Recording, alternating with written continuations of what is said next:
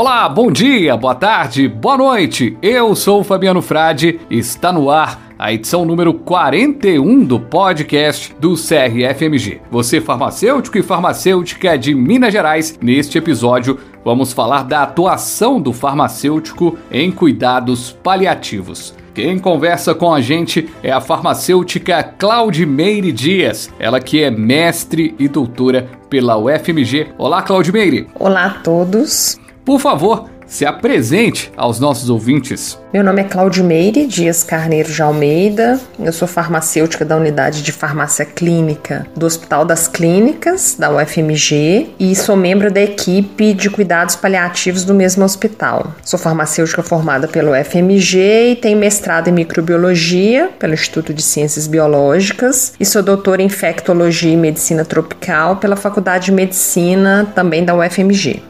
Claudimeire, para a gente começar, o que é o cuidado paliativo ao enfermo e em quais agravos ele é indicado? Então, a Organização Mundial de Saúde define o cuidado paliativo como uma abordagem que promove qualidade de vida de pacientes e familiares que estão enfrentando doenças graves, que são progressivas e que ameaçam a continuidade da vida. E para isso a gente precisa prevenir e aliviar o sofrimento que esse paciente ou seu familiar vem apresentando. É o objetivo é identificar o mais precocemente possível, avaliar e tratar, seja dor ou quaisquer outros sintomas ou problemas que esse paciente vem apresentando, sejam problemas de natureza física, psicossocial ou espiritual. Como se dá essa abordagem do ponto de vista metodológico? Embora o cuidado paliativo seja associado principalmente ao paciente oncológico, que é um paciente que tem um câncer metastático muitas vezes, que não pode ser abordado cirurgicamente ou que precisou fazer uma radioterapia, uma quimioterapia e essas terapias não surtiram o efeito desejado pela equipe médica, vários outros pacientes podem ser beneficiados por essa abordagem. São pacientes com doenças cardiovasculares, como insuficiência cardíaca, pacientes que têm doenças respiratórias, como a doença pulmonar obstrutiva crônica, ou outras doenças, como artrite reumatoide, esclerose múltipla,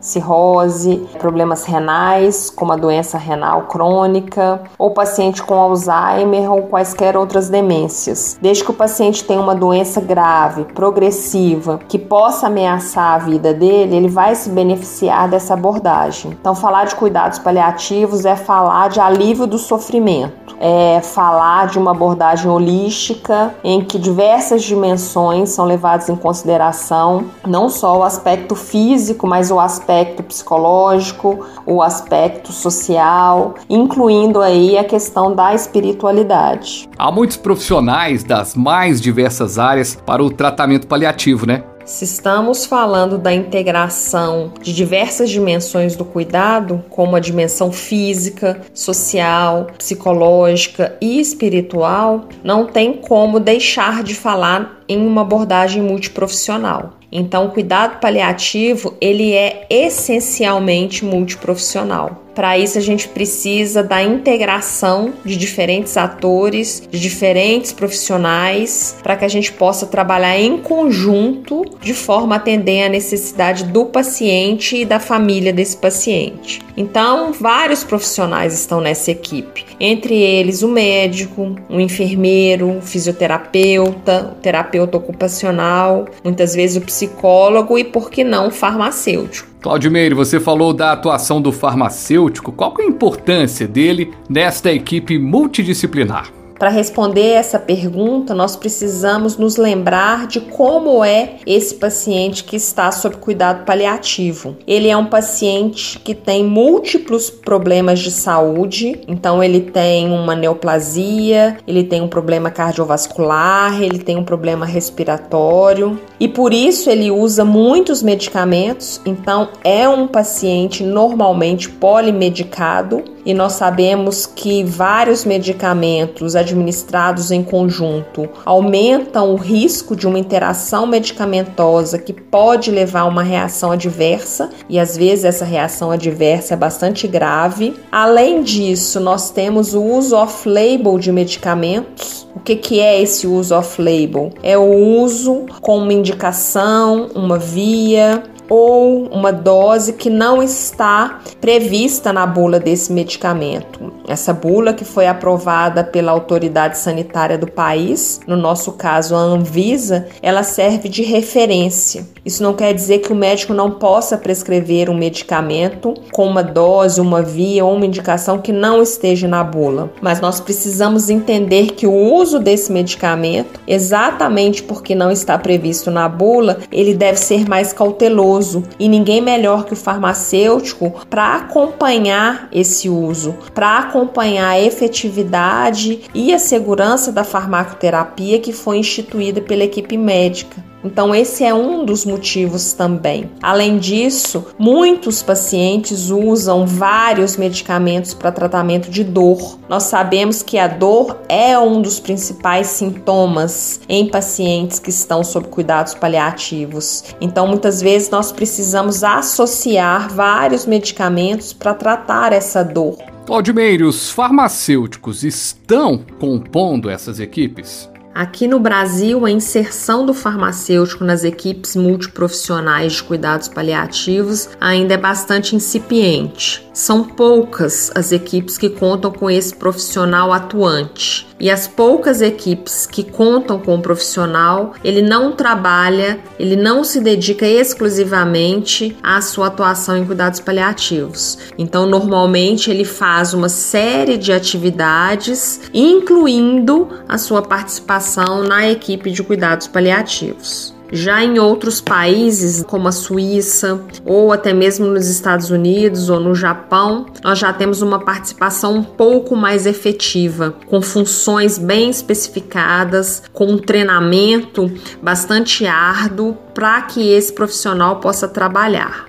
O cuidado paliativo é realizado somente pelo farmacêutico de uma unidade hospitalar ou pode ser realizado em ambiente domiciliar ou mesmo numa instituição de longa permanência? O farmacêutico, membro de uma equipe de cuidados paliativos, ele atua não só no ambiente hospitalar. Isso quer dizer que ele pode desenvolver suas atividades em outros cenários, como o atendimento ambulatorial, o atendimento domiciliar ou até mesmo numa instituição de longa permanência para idosos. E nestes locais ele pode desenvolver uma série de atividades, como a conciliação de medicamentos, análise da prescrição médica, educação em saúde, que é orientar o paciente em relação ao uso dos medicamentos, ou, em alguns casos, realizar acompanhamento farmacoterapêutico. Isso quer dizer que a atividade desenvolvida vai depender do local, da disponibilidade de pessoal, de farmacêuticos, de equipe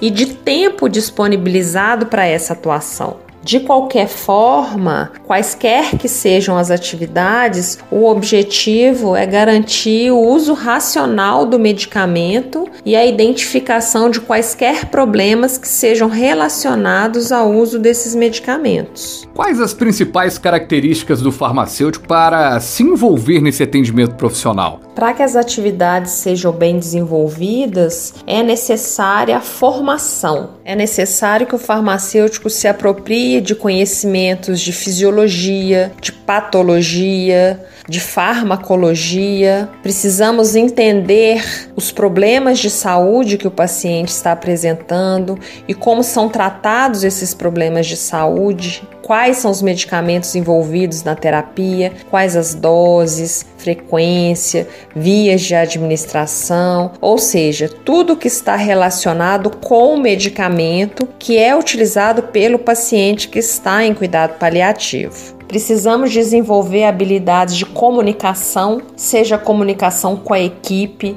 seja comunicação com o paciente, de forma que ele se beneficie da nossa atuação profissional. Temos que lembrar que a nossa profissão está passando por um processo de transição. Então, enquanto o foco era o medicamento alguns anos atrás, hoje a nossa atuação clínica já vem sendo bastante difundida pelos profissionais que se formam atualmente nas faculdades de farmácia. Cláudio Meire, você falou dos poucos profissionais de farmácia que atuam nos cuidados paliativos. Qual que é a realidade em Minas Gerais? Infelizmente, em Minas Gerais, somos poucos os farmacêuticos que atuam em cuidados paliativos, mas essa realidade vem mudando nos últimos anos. Recentemente, a Sociedade Brasileira de Farmacêuticos em Oncologia, a Sobrafo, realizou um levantamento para identificar qual o perfil do farmacêutico que trabalha em cuidado paliativo e os respondentes dessa pesquisa aqui em Minas Gerais foram apenas 11. Isso quer dizer que nós temos ainda um longo caminho a percorrer para buscar a inserção cada vez maior desse profissional nas equipes de cuidados paliativos.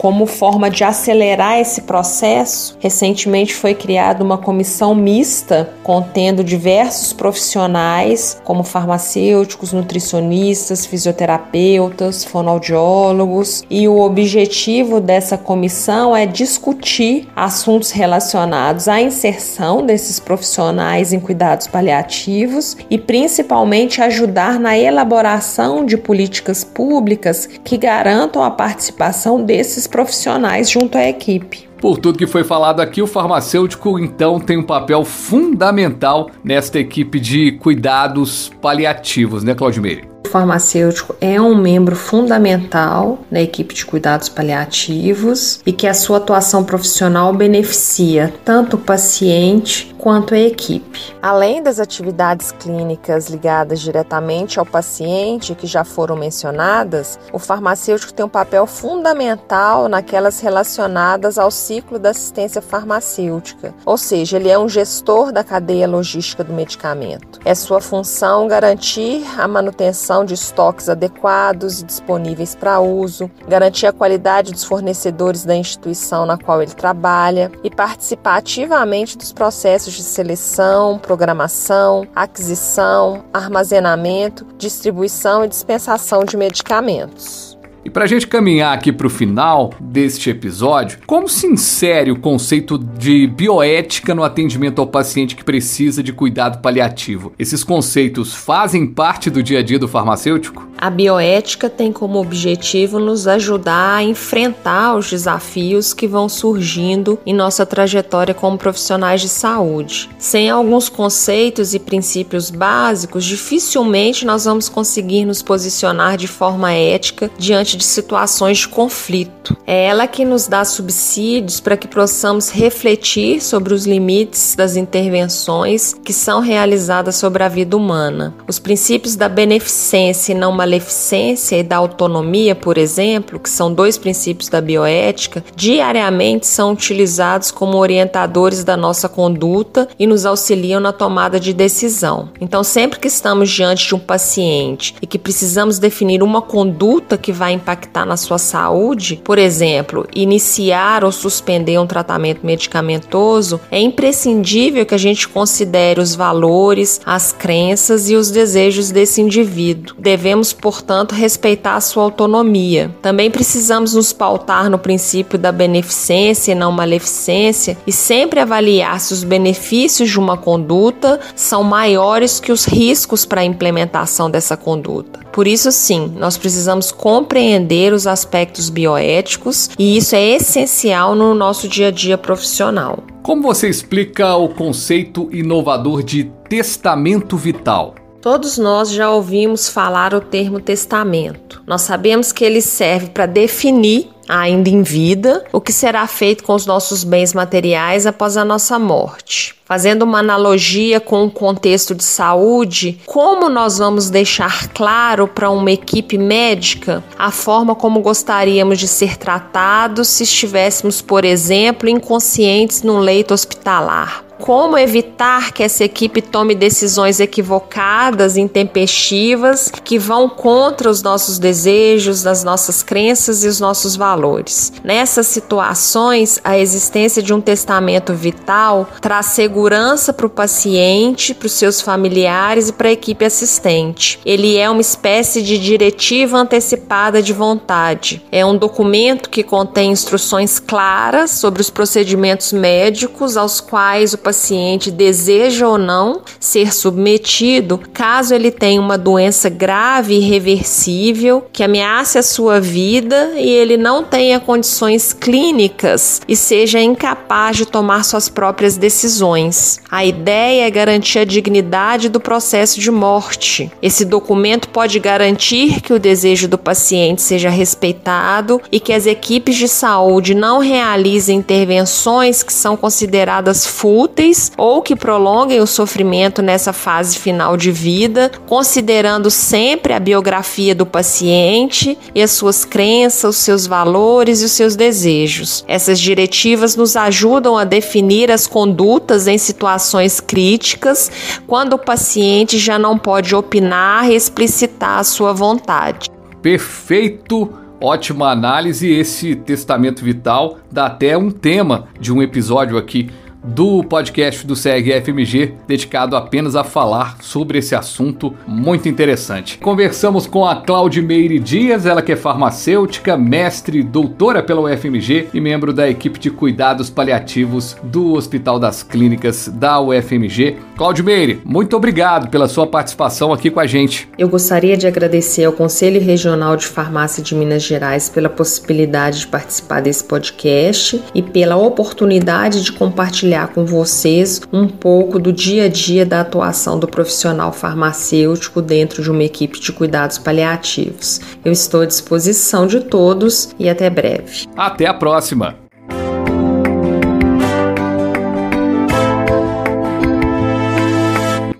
E o podcast do CRFMG vai ficando por aqui. CRFMG no Spotify, no Apple Podcast, Google Podcast ou na plataforma de sua preferência. Acesse também o site crfmg.org.br. Farmacêutico, farmacêutica. Até a próxima com mais informação, comunicação e orientação. Um abraço!